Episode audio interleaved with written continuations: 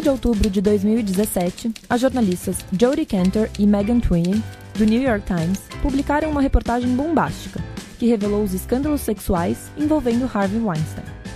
O produtor de Hollywood, responsável por construir e alavancar a carreira de atrizes como Gwyneth Paltrow e Jennifer Lawrence, não apenas assediava mulheres, mas tinha a seu favor uma rede antiga e eficiente de advogados que comprava o silêncio das vítimas em troca de vultuosos pagamentos. A revelação foi o estopim para que outras mulheres, famosas e anônimas, compartilhassem suas histórias, fazendo o movimento Me Too ganhar projeção global. Em Ela Disse, que acaba de ser publicado pela Companhia das Letras, as jornalistas descrevem os bastidores eletrizantes de uma das reportagens mais importantes da década e refletem sobre o futuro do movimento que chacoalhou o mundo. Eu sou Mariana Figueiredo e agora você ouve um trecho narrado por Paula Picarelli, em que as autoras descrevem a delicada tarefa de abordar algumas das vítimas de Harvey Weinstein. Em 2005, os irmãos Weinstein venderam a Miramax, sua primeira produtora de cinema. Mas muitos de seus ex-funcionários mantiveram contato, sentindo-se próximos por terem compartilhado momentos terríveis e maravilhosos, às vezes quase simultaneamente. Para grande parte deles, trabalhar na produtora tinha sido uma escola, uma aprovação, um privilégio e um trauma. Eles podiam influenciar o gosto cinematográfico do mundo inteiro, negociar um acordo no iate em Cannes e perder cada resquício da sua dignidade diante da fúria do chefe, tudo no mesmo dia. Quando ex-funcionários da Miramax faziam reuniões informais em Nova York e Los Angeles, referiam-se de brincadeira aos encontros como Miranon, como se estivessem em recuperação permanente juntos. Todos os dias naquele mês de julho, Megan e Jody falaram com o circuito Miranon, com um membro passando contato de outro. Os ex-funcionários que supostamente sabiam de mais coisas não retornavam as ligações. Muitas das pessoas que, pelo que se dizia, haviam ajudado nos abusos de Weinstein não tinham nenhum interesse em ter sua cumplicidade com as infrações exposta. As repórteres pediram informações a outros ex-funcionários. Ao longo dos anos, alguém tinha ouvido falar alguma coisa sobre mulheres aceitando indenizações?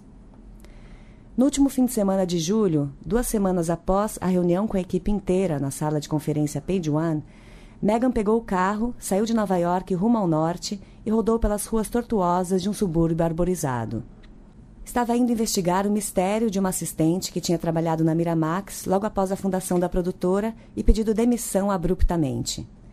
Megan sabia seu nome, ao começar na Miramax, ela havia impressionado outras pessoas com sua inteligência e seriedade e fora promovida depressa. Mas então, em 1990, ela desaparecera, deixando para trás apenas um par de tênis de corrida embaixo da sua mesa.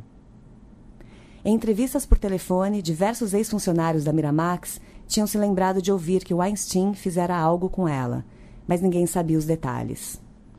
A pista mais importante foi dada por Kat Decleses, que era assistente de Bob Weinstein na época. Ela disse que um advogado do pai da mulher mandara uma carta para o escritório pouco depois que ela desapareceu. Decleses não se recordava das palavras exatas, mas tinha a impressão de que a carta era uma ameaça de processo. A lembrança era mais do que Megan e Jodie haviam obtido de qualquer outra pessoa. Do que aquela jovem se queixara, como a questão havia sido resolvida e o que acontecera com ela. A ex-assistente não tinha deixado muitos rastros na internet indicando quem era ou onde vinha morando nos últimos 27 anos. Ela não estava no LinkedIn, não estava no Facebook, mas Ashford, a pesquisadora do New York Times, acabou encontrando-a num cantinho escondido da internet, numa lista de funcionários públicos de outra cidade. A foto não mostrava uma pessoa que parecia associada a Hollywood ou a celebridades, só uma mulher normal, de quarenta e tantos anos, com cabelo cortado na altura dos ombros e rosto sem maquiagem. Entrar em contato com a ex-assistente foi ainda mais difícil do que identificá-la. Megan deixou diversos recados na recepção do trabalho da mulher, explicando que era uma repórter do New York Times que queria falar com ela, mas não teve nenhum retorno. Falar com os recepcionistas era difícil, pois Megan queria evitar que os colegas de trabalho da mulher soubessem que suas perguntas eram sigilosas.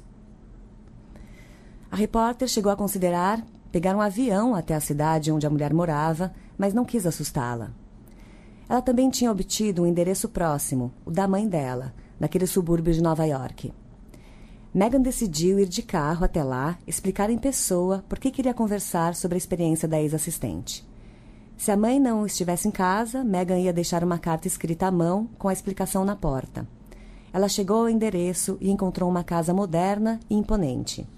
Havia mais de uma década, Megan vinha batendo em portas sem ter sido convidada como parte de seu trabalho de apuração, mas aquilo nunca tinha ficado mais fácil, embora muitas vezes fosse necessário para convencer fontes relutantes a falar. Ao longo dos anos, diversas pessoas haviam concordado em receber Meghan, persuadidas pela iniciativa que demonstrara em descobrir seu paradeiro. Mas ela também encontrara pessoas que tinham se sentido violadas por sua mera presença. Ao bater na porta de madeira larga, Meghan não pôde deixar de sentir que estava se intrometendo na vida particular de alguém. A pessoa que apareceu na entrada não foi a mãe, mas a mulher da foto no site. Megan estava cara a cara com a ex-assistente. Havia uma menina de pé ao lado da mulher, espiando pela fresta da porta. Megan se apresentou como repórter do New York Times e um lampejo de compreensão, ou talvez medo, surgiu no rosto da mulher. Não acredito que você me encontrou, disse a ex-assistente. Ela e as filhas estavam em Nova York passando as férias de verão, explicou. Megan tinha chegado no meio de uma visita de amigos da família. Sem querer falar demais na frente das outras pessoas que estavam na casa, Megan perguntou se a mulher estaria disposta a conversar na escada da frente durante alguns minutos. Ela concordou. As duas se sentaram, uma ao lado da outra, e Megan explicou que ela e Jodie estavam trabalhando duro numa investigação sobre Harvey Weinstein. Durante a apuração, tinham descoberto o que parecia ser um padrão de comportamento predatório. Havia motivos para acreditar que Weinstein poderia ter feito mal a ela na época em que trabalharam juntos na Miramax. Megan não teria feito um esforço tão grande para encontrá-la se não fosse importante. Enquanto a repórter falava, os cantos da boca da mulher se ergueram só um pouquinho. Não era um sorriso, mas um vestígio de compreensão. Estou esperando alguém como você bater na minha porta há 27 anos, ela disse. Tudo o que posso dizer é que tive um desentendimento profissional com a Miramax, ele foi resolvido de forma amigável e concordamos em não discuti-lo. Megan parou de falar, refletindo sobre aquelas frases. Tecnicamente, a mulher não estava dizendo nada, mas havia significado no que ela não explicava, como se dissesse algo nas entrelinhas. A mulher parecia estar falando: algo de ruim de fato aconteceu comigo anos atrás mas preciso usar esse discurso cuidadosamente elaborado com você. Era exatamente daquele jeito que uma mulher que tinha assinado um acordo ia responder. Existem momentos no jornalismo nos quais a coisa certa a fazer é dar as costas e ir embora, deixando a fonte em paz. Mas aquele não era um deles. Megan estava decidida a fazer a mulher continuar a falar, mesmo que fosse sobre coisas não relacionadas. Quantos anos tinham as filhas dela? A própria Megan tinha uma filha de quatro meses apenas.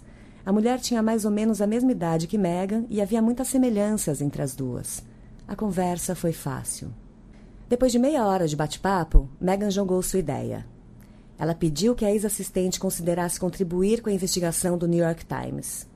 Megan entendia quão arriscado era violar um acordo extrajudicial, mas ela disse que havia maneiras de divulgar os termos do acordo sem deixar de proteger as fontes.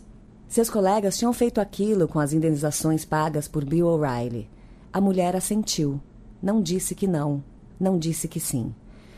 Em vez disso, concordou em dar a Megan algo que os jornalistas sempre querem: seu número de celular. Quando estava voltando de carro para o Brooklyn, Megan recebeu um telefonema que fez seu otimismo murchar. A mulher disse que tinha acabado de falar com seu advogado.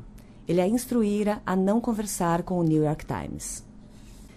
Mega manteve um tom positivo apesar do desânimo. Disse à mulher que o conselho de seu advogado era previsível, mas que ela não precisava tomar uma decisão definitiva naquele momento. Megan só pedia que elas mantivessem contato e continuassem a discutir opções. Com relutância, a mulher concordou. Conforme Megan dirigia, suas suspeitas foram crescendo. Os boatos sobre o produtor envolviam atrizes, mas agora ela e Jodie estavam vislumbrando uma categoria inteiramente nova de possíveis vítimas, funcionárias da empresa de Weinstein. A mulher com quem Megan conversara, talvez o primeiro elo da investigação sobre Weinstein, não era nada famosa. Ela era jovem e vulnerável quando trabalhara na Miramax. Poderia o produtor ter abusado de mulheres de maneira mais sistêmica do que Megan e Jory haviam imaginado? Quais outras tinham se tornado suas vítimas desde então? E poderiam as coisas ter sido diferentes se tivessem permitido que a ex-assistente falasse livremente? Naquele último fim de semana de julho, Megan ainda não sabia exatamente o que tinha acontecido com a mulher 27 anos antes, mas estava desesperada para continuar a conversar com ela. Por isso, dois dias depois de tê-la encontrado, mandou uma mensagem de texto para ela. Sei que devo ter pegado você de surpresa enquanto visitava sua mãe, mas por favor, saiba que foi só porque essa matéria é muito importante. É uma oportunidade real de fazer a diferença. Espero que a gente possa manter contato e que eu possa deixar você informada das novidades. Imagino que deva ter conversado mais sobre esse assunto com sua família e talvez com outras pessoas. Parece que a conversa mais importante é aquela que se tem consigo mesma. Megan também enviou um link para o artigo do New York Times sobre o histórico de indenizações pagas por Bill O'Reilly.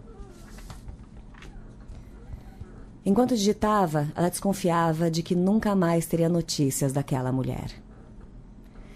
Algumas noites depois, Megan pegou o carro de novo, mas para ir à casa de John Schmidt, um ex-executivo da Miramax que fora chefe do setor financeiro da empresa em 1990, o ano em que a jovem assistente havia desaparecido. Megan imaginou que Schmidt, que ainda trabalhava na indústria cinematográfica, saberia de qualquer acordo que a mulher tivesse assinado, mas ele vinha se recusando a atender seus telefonemas.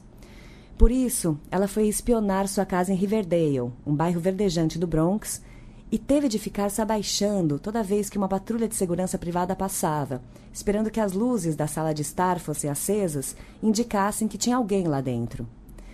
Logo, estava cara a cara com Schmidt, pedindo desculpas por aparecer sem avisar na hora do jantar e sentindo-se constrangida porque a esposa dele estava presente ouvindo tudo. Aqueles acordos eram insidiosos. Faziam com que as vítimas sentissem que não podiam falar podiam causar prejuízos financeiros consideráveis a elas caso se manifestassem, Megan explicou a Schmidt. Outras pessoas que soubessem das indenizações estariam numa posição única de poder prestar uma ajuda crucial.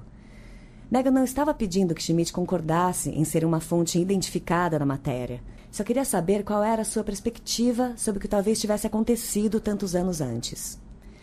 Mas Schmidt não estava preparado para conversar com Megan, pelo menos não naquele momento.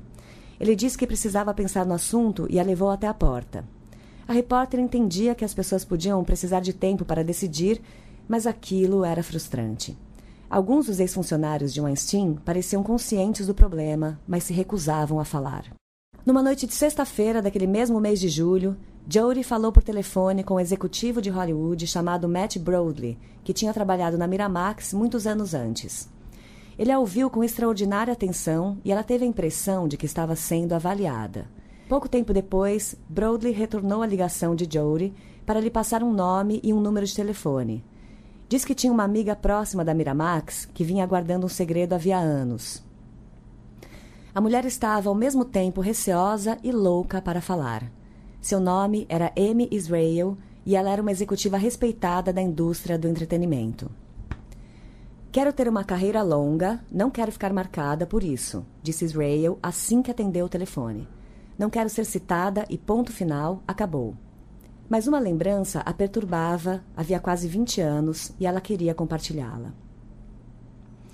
No outono de 1998, Israel fora ao Festival de Cinema de Veneza com Weinstein à procura de novos filmes para comprar. Durante uma reunião na suíte de hotel do produtor, ela viu que algo parecia visivelmente errado com duas assistentes, Zelda Perkins, que trabalhava havia tempos no escritório da produtora em Londres, e Rowena Till, que fora contratada mais recentemente. As duas estavam sentadas ali, tremendo, lembrou Israel.